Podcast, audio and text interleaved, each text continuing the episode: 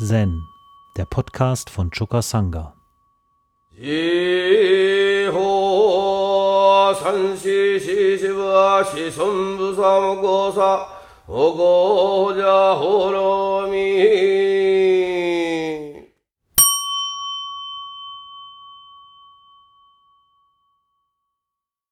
Hekigan Roku 45, Joshus sieben Pfund schweres Hanfhemd.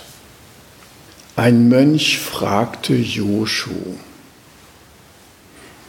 alle Dinge, Klammer auf alle Dharmas, kehren in das eine zurück.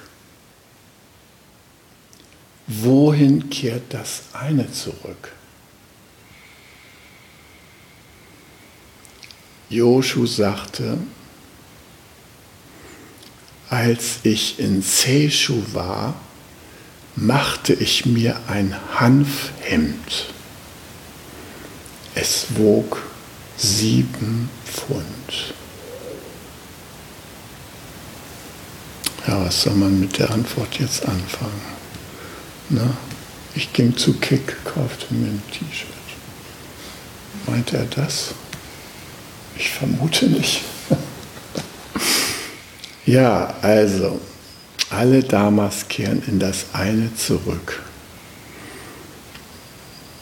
Wohin kehrt das eine zurück? Dieser Ausspruch, den der Mönch da zitiert, der bezieht sich auf eine Passage des Gandhavyuha. Das Gandhavyuha ist der größte Teil des Avatamsaka Sutra, der 34. Band dieser äh, unglaublich umfangreichen äh, Textsammlung. Und mh, hm, von dem gibt es auch noch das Sanskrit-Original, äh, während von den anderen 33 äh, Bänden nur noch einer im Sanskrit-Original vorhanden ist, nämlich das äh, zehn Stufen Sutra, könnte man sagen, ja, die zehn Stufen der Entwicklung des Bodhisattva.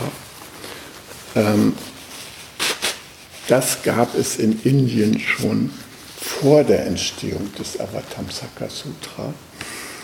Und das Avatamsaka Sutra ist halt das größte und wichtigste Mahayana Sutra. Ja. Sehr, sehr umfangreich. Und hm, wir haben Glück, dass dieses Sutra in deutscher Übersetzung vorliegt. Ein Japaner, äh, Tarakazu Doi, der zur Kyoto Philosophischen Schule gehörte, wie übrigens auch unser Roshi und dessen Lehrer Hima Hisamatsu und hm, Nishida, der diese Schule mitbegründet hat, der hat den Plan gehabt, dieses sehr, sehr wichtige Sutra direkt aus dem Chinesischen ins Deutsche zu übersetzen. Er hat da eine Wahnsinnsarbeit sich gemacht. Und das Gandhavyuha Sutra, also dieser Teil, dieses eigentlich ein Teil der doppelbändigen deutschen Ausgabe, macht dieses Gandhavyuha aus.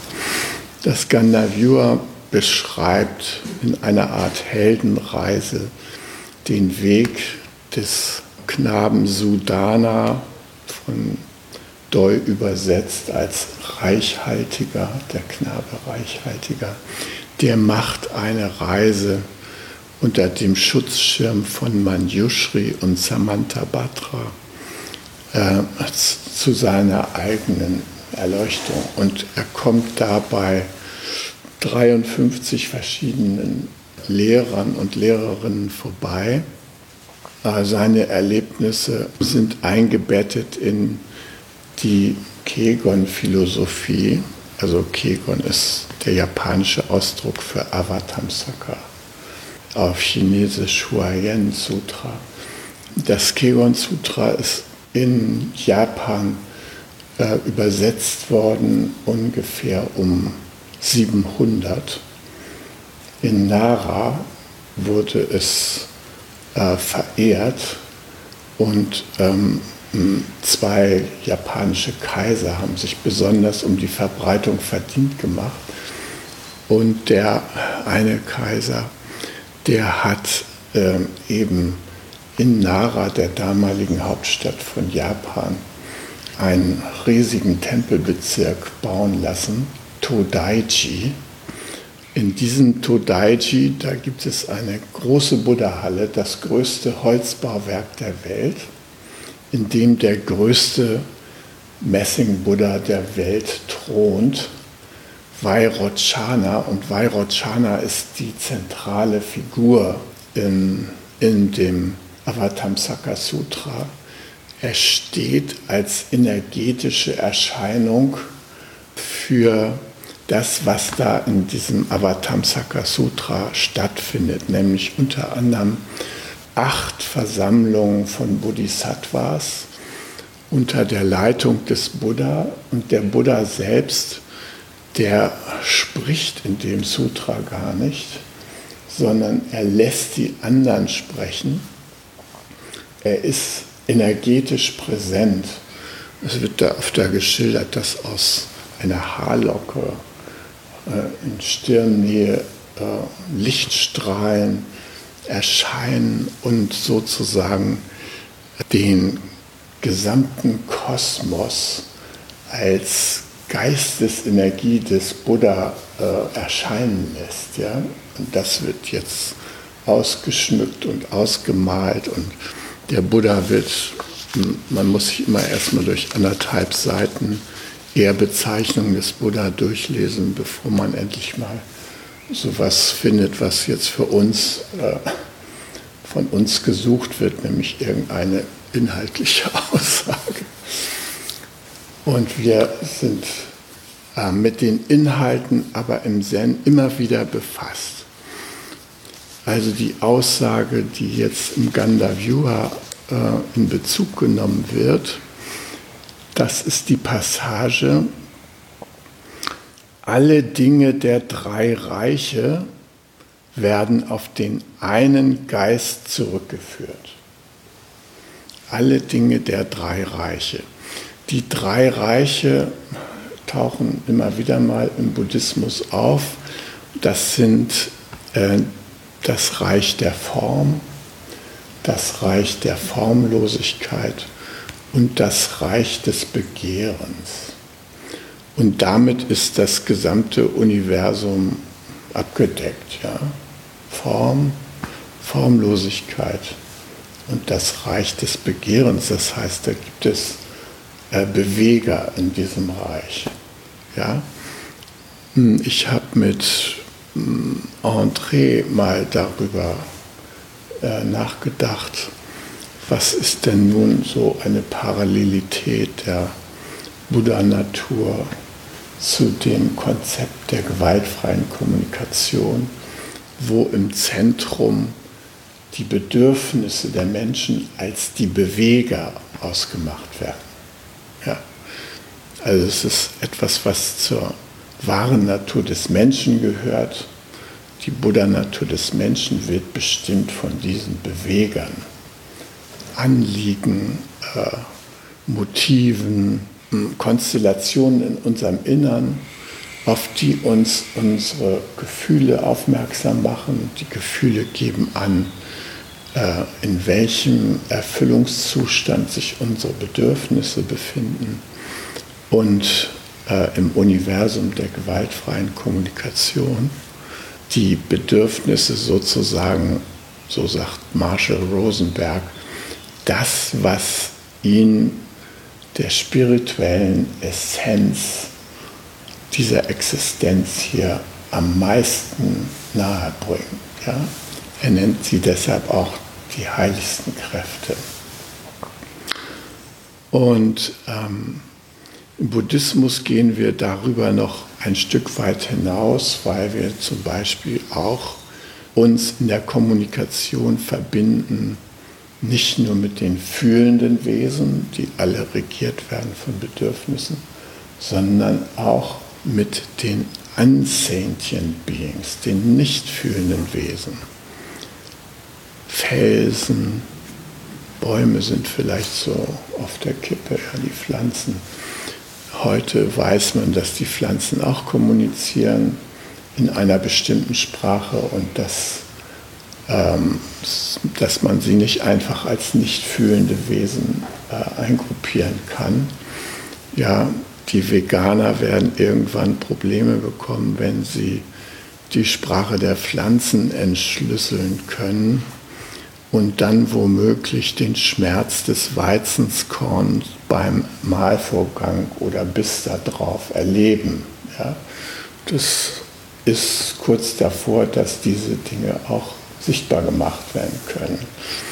Na, es gibt auch äh, die geheime Sprache der Pflanzen untersucht in verschiedenen Büchern. Ja.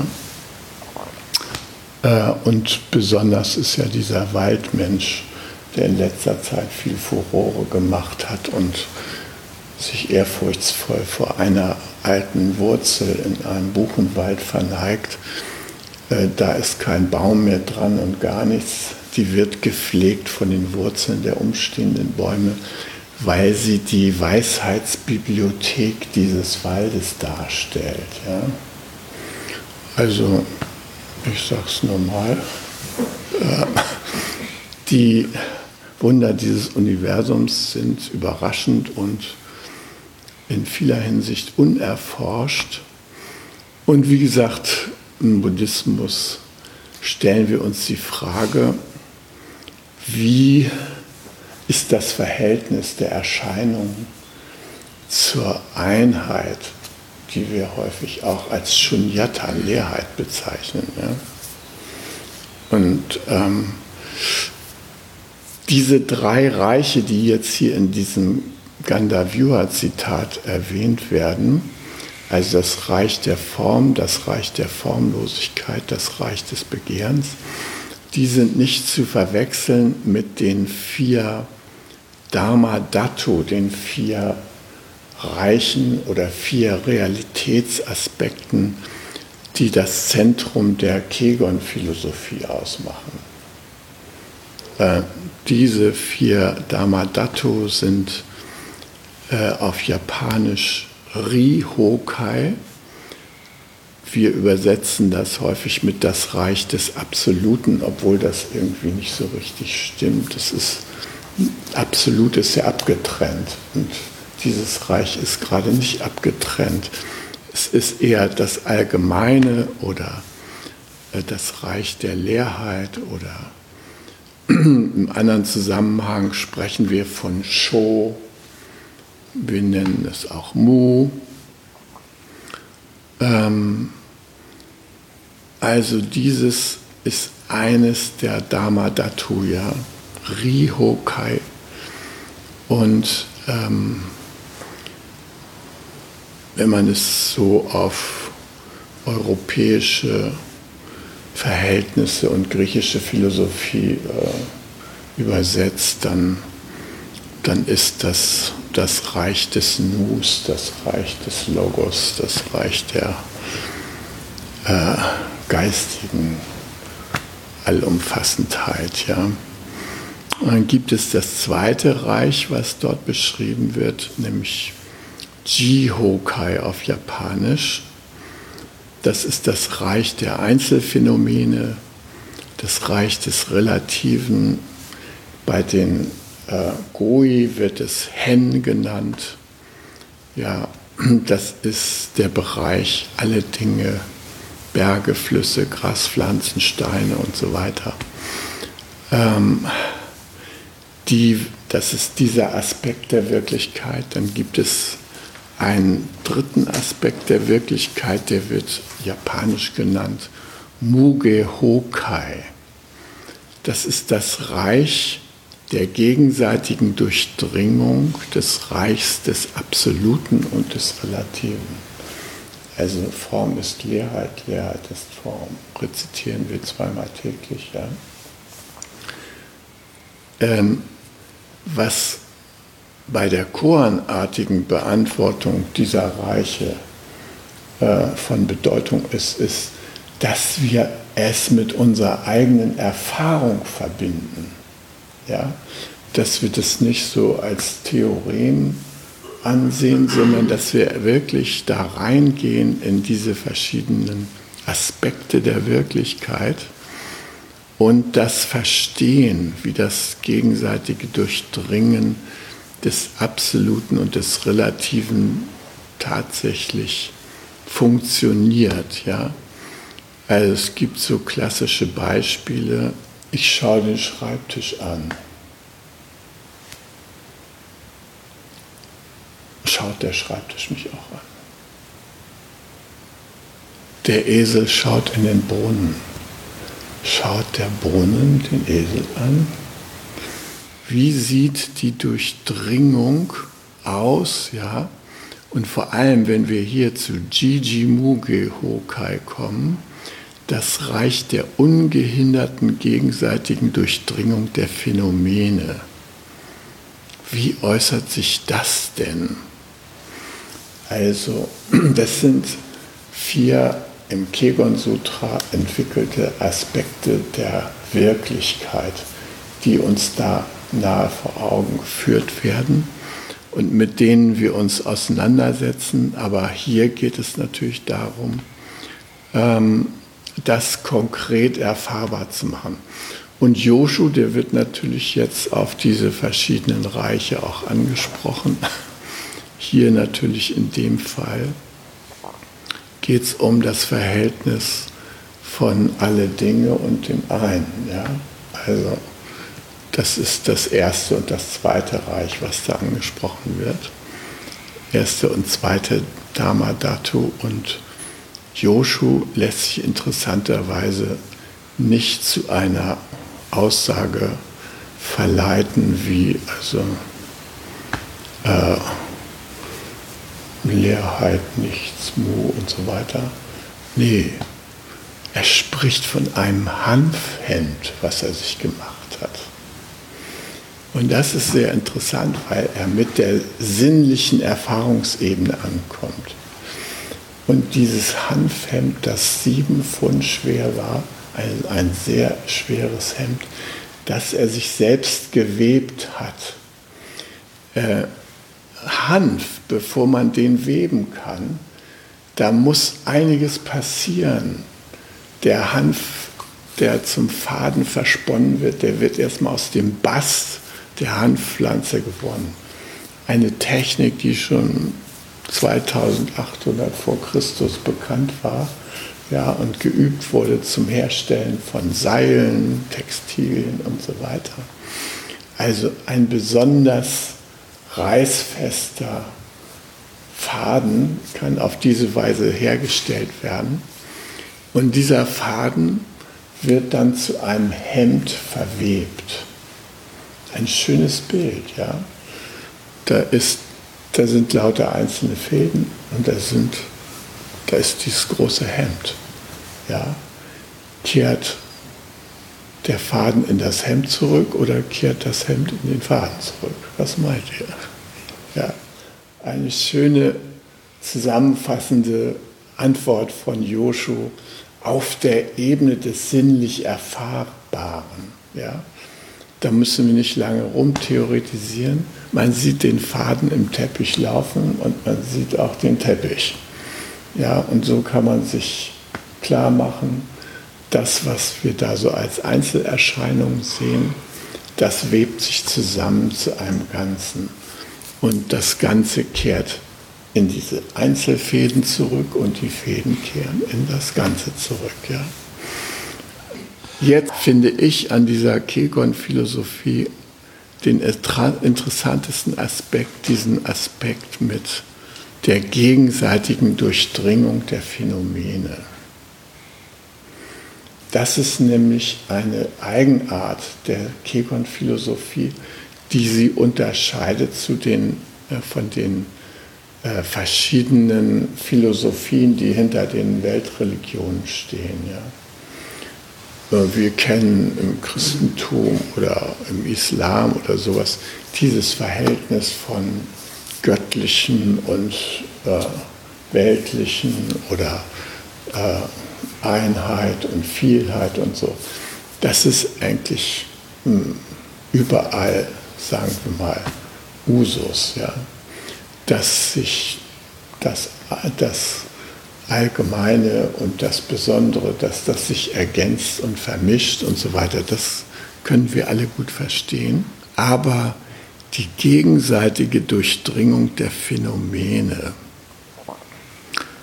das ist ein sehr interessanter Aspekt insofern, als gesagt wird, dass die Soheit der Dinge, so wie sie uns hier erscheinen, dass das das Ergebnis der gegenseitigen Durchdringung ist. Also, wir beobachten die Himmelskörper, insbesondere Mond und Planeten, so die nach unserer Wahrnehmung die Erde umkreisen oder die Sonne, je nachdem, von welchem Standpunkt wir das aussehen. Und da können wir zum Beispiel sehen, dass der Mond die Erde durchdringt. Das macht sich bemerkbar beispielsweise in den Gezeiten. Ja, die Ozeane gehen rauf und runter und das hängt zusammen mit der Bewegung des Mondes um unsere Erde. Ja? Es hängt natürlich mit den Schwerkraftverhältnissen und so zusammen. Aber der bringt nicht nur Ebbe und Flut hervor, sondern äh, der bringt auch besondere psychische Zustände bei Menschen hervor, die dafür empfänglich sind. Die können bei Vollmond nicht schlafen oder sowas. Ja? Oder alle Frauen kennen das Wirken des Mondes mit ihrer Periode. Die wird auch mondgesteuert. Und ähm, also jede Frau kann nachvollziehen, ähm, dass äh, zwischen den Körpervorgängen in ihrem Körper und dem Mond eine enge Verbindung besteht. In dem Indianischen heißt ja auch diese Zeit die Mondzeit. Ja? Die Indianer nennen es die Mondzeit, wenn die Frauen ihre Periode haben. Und ähm, Frauen dürfen da in ein besonderes Zelt und dürfen, werden während dieser Tage nicht gestört. Die können sich da auf sich selbst besinnen. Und der Neid auf diese Möglichkeit des Rückzugs ist eigentlich der Ausgangspunkt für das Entstehen der Schwitzhütte, weil die Männer nämlich so eine Ausruhphase nicht gehabt haben. Und so eine Phase des Erlebens der kosmischen Verbundenheit in gegenseitiger Durchdringung der Welten, die die Mondhütte möglich machte den Frauen, die hatten die nicht. Da haben sich die Männer gedacht, dann wollen wir auch was haben. Und so ist die Schwitzhütte entstanden. Ja, die Schwitzhütte ist ja ein Symbol für den Schoß der Mutter Erde, in den die Samen von Vater Sonne in Gestalt der heißen Steine hineingetragen werden. Und da entsteht der neugeborene Mensch, der die Schwitzhüttenzeremonie durchläuft. Das ist auch ein äh, Ritual, in dem aufs engste sinnlich erfahrbar ist, dieses Verhältnis der Energien, der kosmischen, der irdischen, des Himmels und der Erde mit den Menschen, die auf diese Weise äh, geistig neugeboren werden. Ich finde, da gibt es noch ganz interessante andere Phänomene. Ich habe mich ähm, früher sehr viel mit ähm, Reflexzonenmassage beschäftigt. Äh, mich hat das fasziniert, dass man am großen C drückt und der Kopf reagiert. Ja? Oder neben dem großen C am C-Ansatz seitlich streichelt und der Hals reagiert. Und dass man auf diese Weise die inneren Organe, die gar keine Verbindung so unmittelbar zur Oberfläche zu haben scheinen, ja, die Leber, das Herz, die Lunge, dass man die über diese Reflexzonen erreichen kann und dass das abgegrenzte Zonen am Fuß sind, wo die Organe repräsentiert sind. Ja? Also gibt es so Karten, auf denen kann man das sehen. Es ist nicht nur an den Fußsohlen oder am ganzen Fuß der Fall, sondern die Organe sind auch repräsentiert an den Händen, Handflächen. Da sind sie genauso zu erreichen.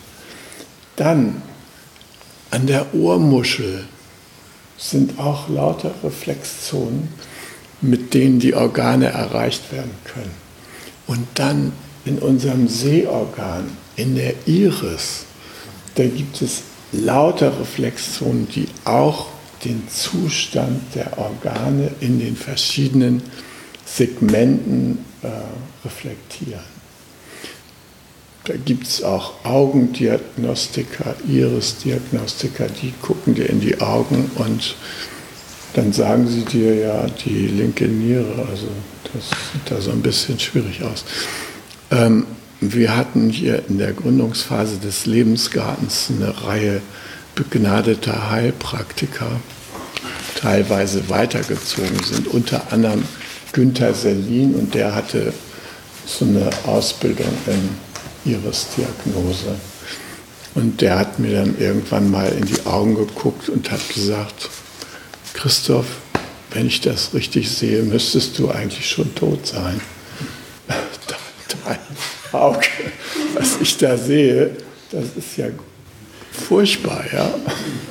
Der Zustand deiner inneren Organe, also sei froh, dass du noch atmen kannst. Ähm, das war ein gewisser Rückschlag, weil ich gedacht habe, also ähm, ich würde dem gerne mehr vertrauen, aber in meinem persönlichen Fall eigentlich nicht so gerne. Kurz und gut, was ich so interessant finde an diesen Reflexzonen ist, dass sie Durchdringungsbilder sind. Ja, ist ja interessant, dass es die Kontaktflächen sind, wo wir mit dem Rest der Welt in Berührung treten. Die Ohren, ja, mit denen wir hören, die Augen, mit denen wir sehen, die Füße, mit denen wir die Erde berühren, die Hände, mit denen wir alle möglichen Gegenstände berühren. Und die Art und Weise, wie wir gehen, die hat Einfluss darauf, wie gesund unsere Organe sind. Es ist ja interessant, dass wir äh, diesen direkten Kontakt zur Erde unterbrochen haben durch Schuhsohlen und sowas. Da kommt es ja nicht mehr so richtig direkt an. Ja. Aber wenn wir barfuß gehen, dann können wir wirklich das Reflexgeschehen am eigenen Körper beobachten. Und manchmal passiert es einem, dass man auf so ein ganz winziges Kieselsteinchen tritt, barfuß, und ein höllischer Schmerz wird ausgelöst. Ist überhaupt nicht zu erklären. Dieser winzige Kieselstein, ja, der kann es nicht sein. Der Kieselstein, der ist genau auf eine Reflexzone gekommen, nämlich die Reflexzone vom Herzen zum Beispiel. Oder von der Niere oder von der Gallenblase. Und dann spüren wir, da gibt es eine Reaktion. Ja. Wir sind plötzlich verbunden über unsere Reflexzonen mit der Erde und mit unseren inneren Organen. Und ähm, also, ich kann es allmählich nachvollziehen, dass diese Kommunikation der Soheiten untereinander, ja, dass die dazu beitragen, das Strahlen der jeweiligen Soheit zu befördern. Das ist nämlich der Clou. Ja? So ein Pfahl oder so ein Schreibtisch oder so eine Glocke oder so etwas, die würde uns gar nicht so in ihrem So-Sein erscheinen, wenn nicht diese gegenseitige Durchdringung da wäre. Und so auch natürlich wir untereinander. Thich Nhat Hanh hat ja das Thema äh, anders gefasst, indem er von Interbeing gesprochen hat. Ja? Das ist sein Ausdruck für die Verwobenheit aller Gestaltungen und aller äh, Dinge, aller Wesenheiten hier in diesem Kosmos. Und eine unserer wichtigsten Aufgaben ist, diese gegenseitige Durchdringung zur Kenntnis zu nehmen. Wir mit unserem beschränkten Geist und unserer beschränkten Wahrnehmung glauben wir ja immer noch, man könnte sich von bestimmten Erscheinungen abgrenzen. Ne? So da, wie heißen die Frontex, ne? das ist so eine europäische Außenhaut ohne Reflexzonen, ja. Da können äh, die im Mittelmeer schippernden Seenotgebeutelten äh, abfallen und abprallen, ohne dass unsere Reflexzonen ausgelöst werden. Glauben wir, glauben wir, ist natürlich völliger Blödsinn. Seit fünf Jahren wird das geglaubt. Man könnte da so einen Zaun um Europa machen, so eine Außenhaut. Da drin entwickelt es sich fröhlich im Sinne von Reichtum und Wohlstand. Und da draußen, da prallen die ehemals Ausgebeuteten, die jetzt bei uns Schutz suchen, die prallen da ab. Kein Problem. 20.000 im Jahr ersaufen im Mittelmeer. Selbst schuld, warum lassen sich von Schleppern anwerben und so weiter. Ne? So, das ist eine Verleugnung des Zusammenhangs der Welt, der Versuch, sich abzugrenzen.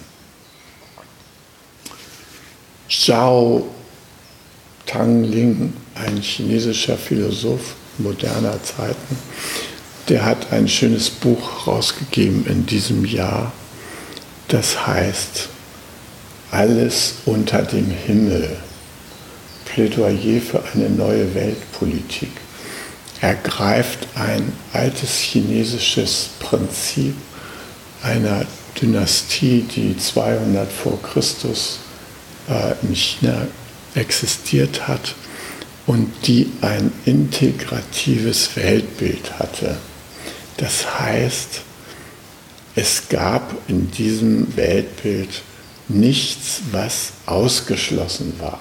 Es gehörte alles unter dem Himmel, egal wie es verfasst war. Damit war umzugehen und das gehörte dazu, zum himmlischen Bereich sozusagen, ja? also zu dem, was unter dem Himmel ist. Meiner Meinung nach kann das durchaus hilfreich sein, also in, wenn wir mal großräumiger denken, ähm, das einzubeziehen, dieses Denken, das nichts ausschließt und sagt, wir koexistieren hier. Und das will anerkannt werden. Und wir können nicht irgendwelche Bereiche, mit denen wir koexistieren, irgendwie vernichten oder äh, töten oder abspalten.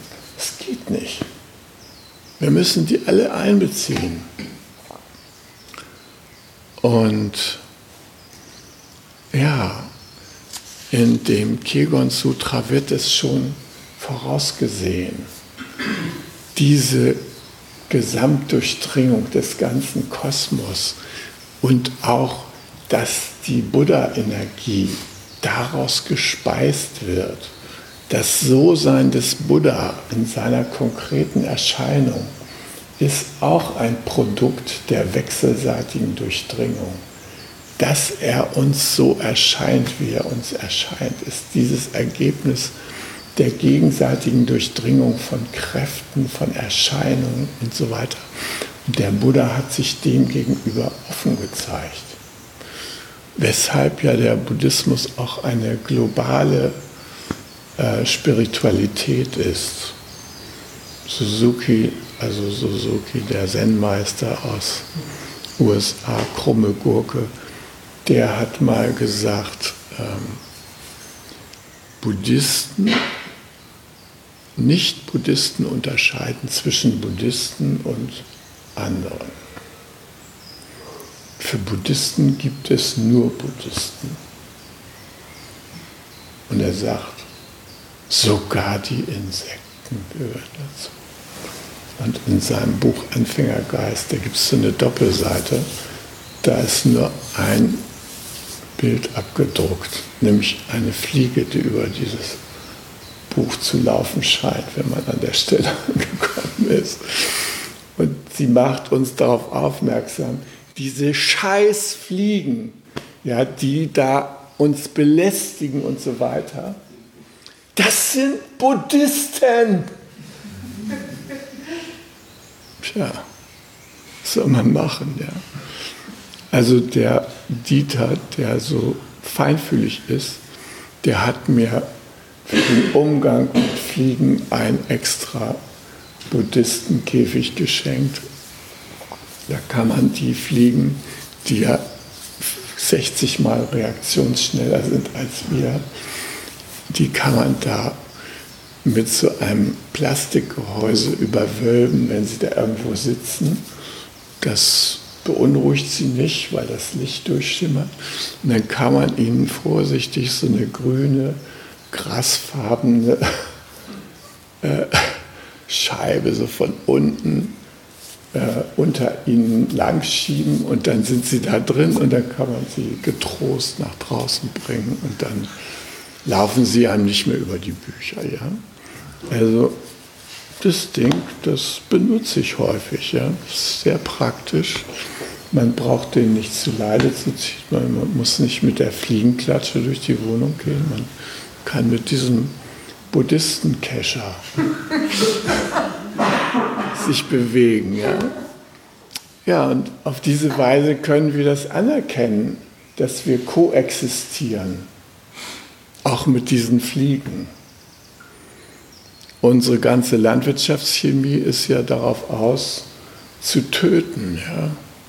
Alles, was nicht den zweckdienlichen Zielen der Landwirtschaft dient, das wird in der konventionellen Landwirtschaft getötet, weshalb ja die Landwirtschaft auch einer der größten Vernichter der Arten ist. Ja? Und ähm, das gehört mit zu dem Szenario Klimawandel, was bearbeitet werden muss. Ja.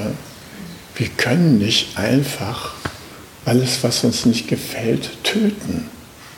Diese ganzen Insektizide sind ja aus der ja, Kriegsindustrie entstanden. Ursprünglich ging es darum, seine Gegner umzubringen. Ja. Haber-Bosch, so schön sein Haber-Bosch-Verfahren für die Kunstdünger gewesen ist. So schlimm waren die Gase, die er entwickelt hat, um äh, die Feinde des Deutschen Reichs umzubringen. Ja. Und aus diesem Impetus sind dann in verdünnter Form die Chemikalien entstanden, mit denen man auch den Insekten und den äh, nicht er erwünschten Kräutern auf dem Acker äh, entgegentreten konnte. Ja. Also dahinter steht ein Ausschlussgedanke, ein Vernichtungsgedanke, eine äh, illusorische Glauben, dass wir bestimmte lästige Wesen auf diese Weise eliminieren könnten. Und Monsanto ist ja da ganz groß, von Bayer inzwischen übernommen.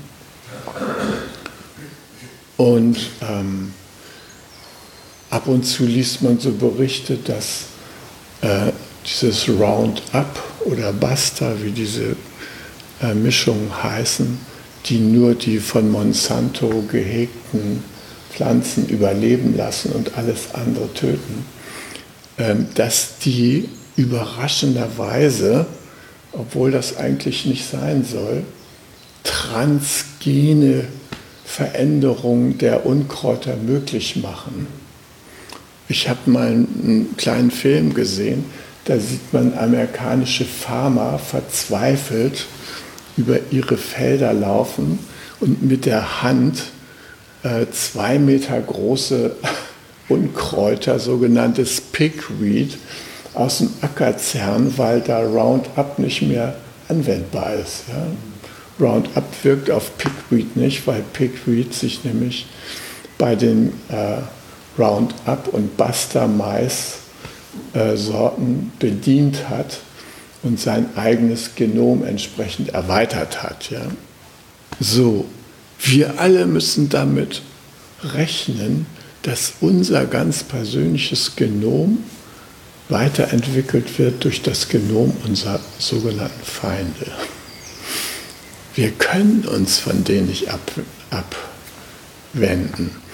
Und wenn wir das einmal richtig geschnallt haben, dann hat das großartige Konsequenzen in der Entwicklung unseres Mitgefühls. Denn diese ganzen vier Reiche, die hier genannt sind, sind ohne Bezug zum Herzen bedeutungslos. Nur als Theorie dient das nicht. Und deshalb ist auch das Beispiel von Joshu so schön, weil es den sinnlich erfahrenbaren Prozess deutlich macht, ja, wie das eine und das viele miteinander zusammenhängen. Und da wünsche ich mir, dass wir diese Erkenntnisse nutzen, um unser Mitgefühl zu stärken, damit wir das, was der Dalai Lama als Vision hat, nämlich eine Welt voll Weisheit und Mitgefühl, dass wir der einen kleinen Schritt näher kommen können. Hi. Um jungen Menschen den Aufenthalt im Togenji zu ermöglichen, bitten wir um ihre Spende. Alle Spendenmöglichkeiten finden Sie auf chukasanga.de/spenden.